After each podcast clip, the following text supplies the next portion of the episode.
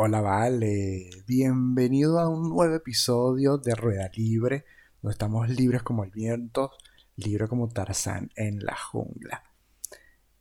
De una, agradeciendo a todos los que me escuchan, a todos los que me comentan, a todos los que tienen ese feedback conmigo semana a semana, cada vez que escuchan el episodio. De verdad que enormemente agradecido. Gracias por estar allí, por tomarse unos minutos de su día para escuchar algo diferente, para entretenerse y para compartir conmigo también la manera en la que yo veo un poco el mundo.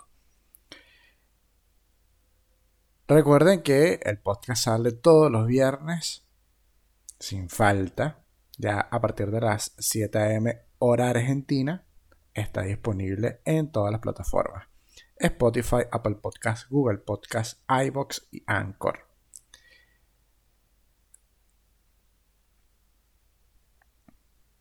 El episodio de hoy es la segunda parte del episodio número 9.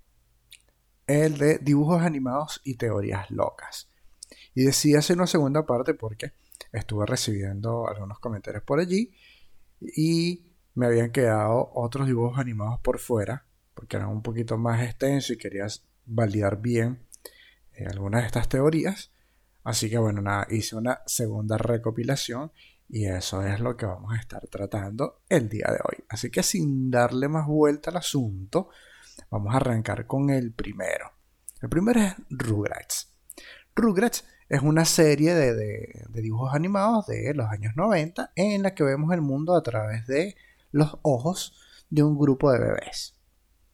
Hay quienes aseguran que todos los personajes de la serie, a excepción de Angélica, que era la mayor, están muertos. De hecho, ella es la que fantasea, a partir de una serie de traumas infantiles, que eh, los niños estarían vivos. Tommy, que era el bebé, habría muerto al nacer, y por eso su padre, para superar su dolor, se la pasaría el día encerrado en el sótano inventando nuevos juguetes para él.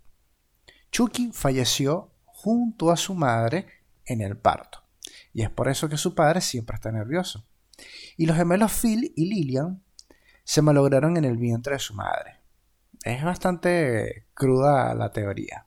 Entonces, como Angélica no sabía si el futuro bebé habría sido niño o niña, decidió inventarse entonces una pareja de gemelos de ambos sexos. Esta hipótesis fue tan extensa que la propia autora de la serie, Arlene Kansky, tuvo que desmentirla en una entrevista que se realizó en la Comic Con del 2016. Es muy jalada de los pelos, realmente. Creo que quienes disfrutaron esta serie en su momento tendrían que revivir algunos capítulos para más o menos entender eh, todo esto. Si bien fue desmentido todo, toda esta locura, si bien fue desmentida toda esta teoría, que es bastante cruda, por llamarlo de alguna manera, siento que hay episodios en los que realmente uno se cuestiona algunas verdades de el cómo Angélica realmente veía toda la situación.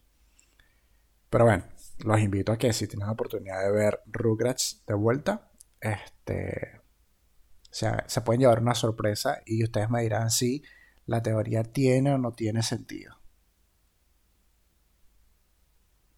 Después no puede faltar, obviamente, Los Simpsons, que es una de las series más famosas de todos los tiempos y esta obviamente no puede estar exenta de una teoría.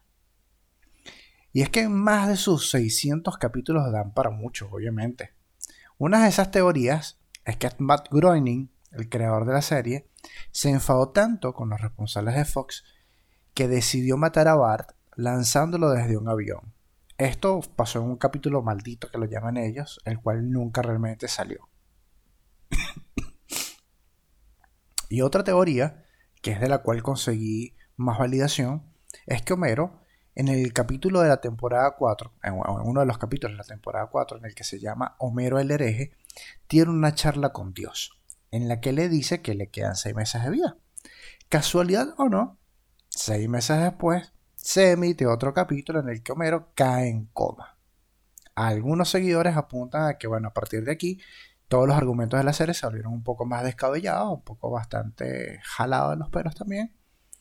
Con lo cual se asume que todo estaría pasando en la mente de Homero que todavía no ha podido despertar. ¿Qué tal? Sería interesante. Sobre todo porque la mayoría de estos episodios, después que Homero obviamente ha caído en coma, siempre han tenido eh, un hecho que luego en el futuro se ha vuelto realidad.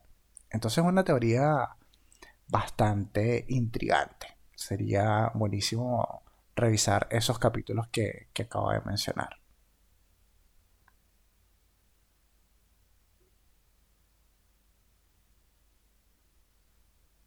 Luego tenemos otra, otra comiquita, otro dibujo animado. No recuerdo, creo que esto es de los años, del año 2000. sí, del año 2000. 2000 y algo. Ed, Ed y Eddie. Según la teoría, que se maneja por el internet y por allí, tanto los protagonistas de la serie como sus amigos estarían todos muertos y estarían de paso por el purgatorio.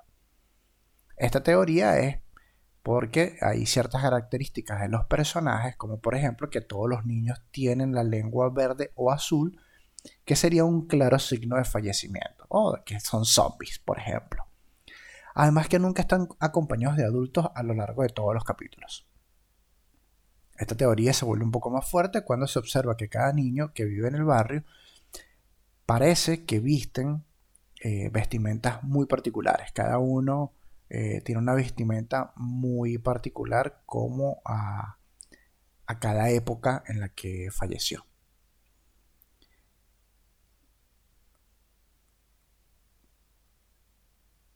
Lo cual obviamente eh, haría lucir de que parecen de diferentes épocas, dejando claro eh, que en el barrio todos los niños están en el purgatorio, residen en la misma zona, por llamarlo de alguna manera.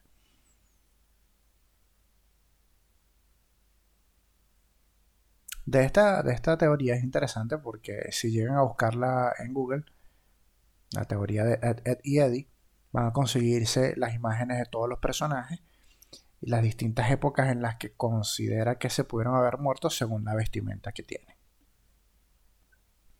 Después pasamos con un personaje bastante particular, el cual, eh, si tuvo dibujo animado, no, no fue muy, digamos que muy famoso en Latinoamérica, capaz en canales de otros países, pero sí tuvo un personaje muy, muy particular, muy de juguete, por llamarlo de alguna forma, que fue Hello Kitty. Y Hello Kitty no tiene boca es por una razón bastante sencilla y bastante extraña o, bastante oscura, por llamarlo de alguna forma. Resulta que la hija de la dueña de la marca tenía cáncer en la boca. Su madre, tras ver cómo todos los intentos médicos por salvar la niña fracasaban, decidió ofrecerle su alma al diablo a cambio de construir una empresa exitosa. Y bueno, así es como se origina una de las marcas infantiles y bastante famosas a nivel mundial, como lo es la marca y obviamente el muñequito de Hello Kitty.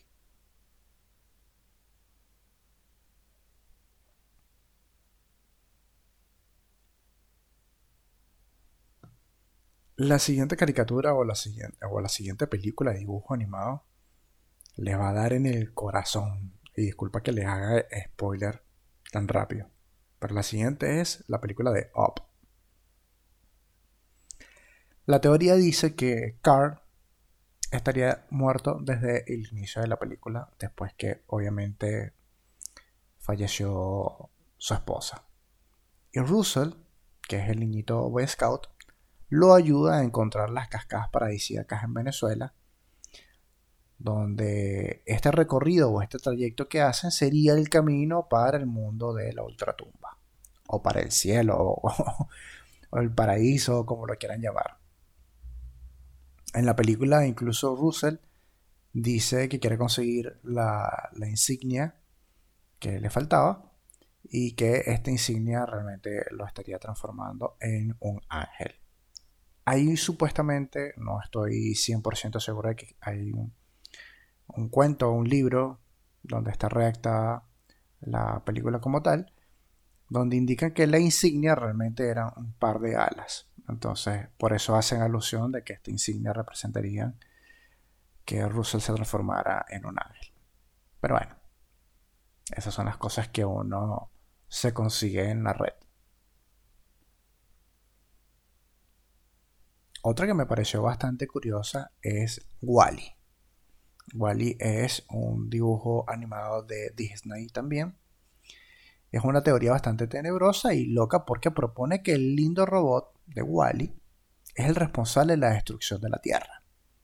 Ya que de acuerdo con la trama de la historia, los robots limpiadores tuvieron que limpiar la Tierra y deshacerse de todos los escombros que habían en el planeta durante 5 años. Pero resulta que pasaron 700 años y la Tierra seguía siendo un desastre. Estaba llena de basura. En sí, la teoría relata entonces que Wally se libró de todos los demás robots. Y esta teoría está basada en que en el refugio de Wally había muchas piezas de otros robots que él no necesitaba. Entonces se abre la incógnita de, ¿serían estos los trofeos de victoria de Wally cada vez que ganaba una batalla con otro robot? Estaría bueno saberlo. Pero no conseguí más información al respecto.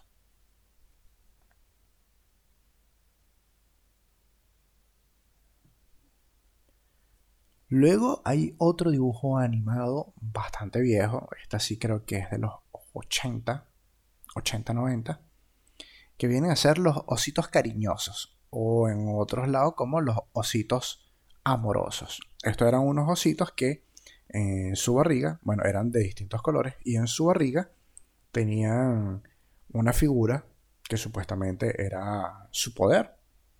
Que si un trébol, un corazón, un arco iris, etcétera, etcétera. Bueno, según los agoreros, los agoreros son las personas que anuncian o predicen males o desgracias. Kurt Beers, que es el nombre en inglés de la serie, es muy parecido a Kurt Force, el distrito de Puerto Príncipe en Haití, donde se practicaba, donde se practicaba, donde, el distrito de Puerto Príncipe en Haití, donde se practica mucho el vudú. Algunos hasta consideran que los símbolos que llevaban estos osos en su barriguita eran muy parecidos al de los dioses vudú también. Otro giro en esta teoría es que muchos de, los creadores, muchos de los creadores de la serie murieron en circunstancias bastante extrañas. El caso más conocido es el del dibujante Lester Meyers, que cuando desapareció dejó una nota indicando que iba a averiguar la verdad sobre los ositos cariñosos. La última compra de su tarjeta de crédito fue un billete a Haití y después de allí no se supo más nada nunca de él. Bastante extraño esto.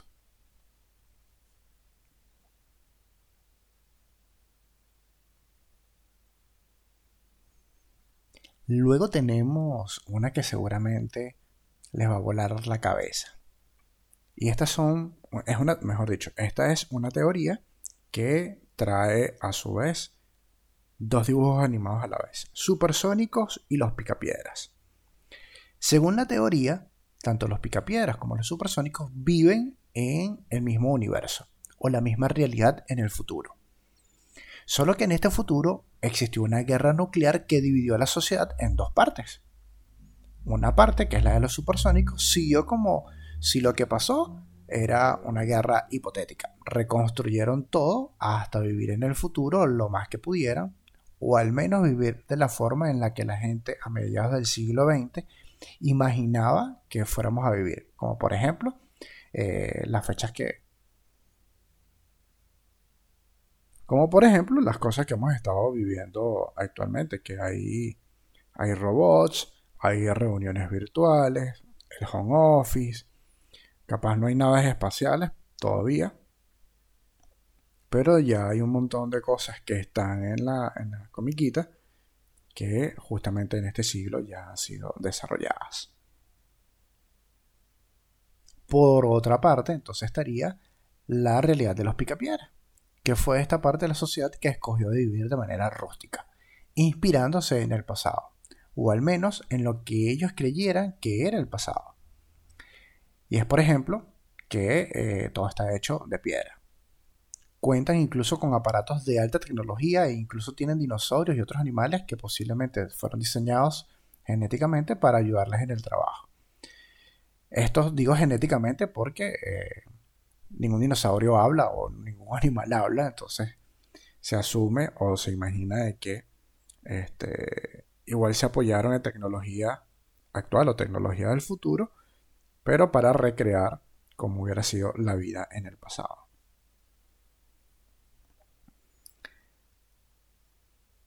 La siguiente teoría es bastante triste. Creo que no está muy alejada de realmente lo que es eh, la comiquita como tal, que sería Garfield. Garfield eh, en el dibujo animado de Garfield en el dibujo animado de Garfield, ni John, que viene a ser el dueño, ni Odie, que viene a ser el perrito que le hace compañía a Garfield, existen. Bueno, existieron en algún momento, pero debieron marcharse y abandonar la casa donde vivían. En el cómic muestran a Garfield despertando solo en una casa abandonada y en ruinas. O bueno, por lo menos es lo que más o menos muestran. Solo y sin comida. Y el pobre gato abandonado se niega a irse y allí se queda imaginando una vida con un dueño humano que cumple todos sus deseos y este inocente cachorrito al que atormenta como para divertirse durante esos días. Estos dos personajes obviamente serían fruto de la imaginación desencadenada del delirio del gato por su estado de salud, debido obviamente al hambre, al frío y al abandono. Me dejó pensando muchísimo eh, esta teoría. En algún momento voy a ver si llego a, a conseguir los episodios de Garfield para, para de vuelta. Yo sé que la, la pasaba en algún canal de televisión y también la veía en algún diario, en algún periódico que llegó a emitirse en Venezuela, no recuerdo cuál, pero sí llegué a leer los dos formatos.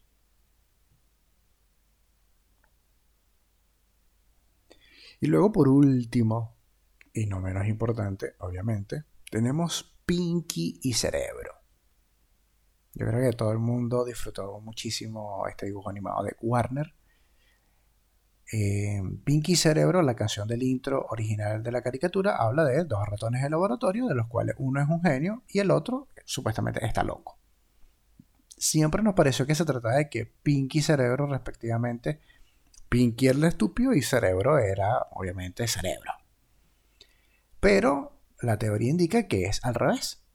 Pinky es realmente el verdadero genio en la pareja y para sostener esta teoría se deduce que el ratón estúpido, el ratón estúpido, que viene a ser Pinky, frecuentemente observa lo obvio donde Cerebro no lo ve y también pronuncia discursos profundos a los cuales Cerebro no le presta atención en absoluto arrastrado por los planes maníacos que tiene, sobre todo para apoderarse del mundo.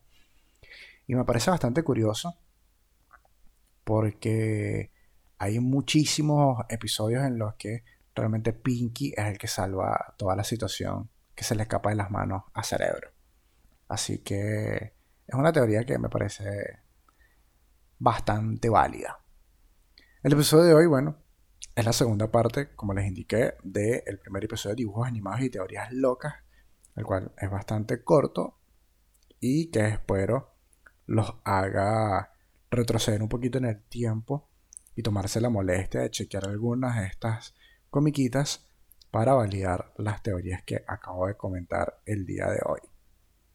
No me queda de otra más que desearles buenos días, buenas tardes o buenas noches en el momento en el que se hayan dedicado a escucharme y disfrutar del episodio de hoy, compartirlo con quienes ustedes quieran.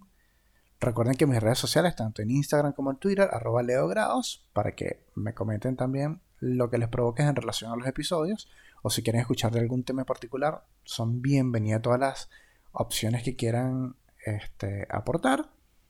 Y nada, les deseo un feliz viernes, un grandioso fin de semana y que se cuiden mucho. Nos vemos.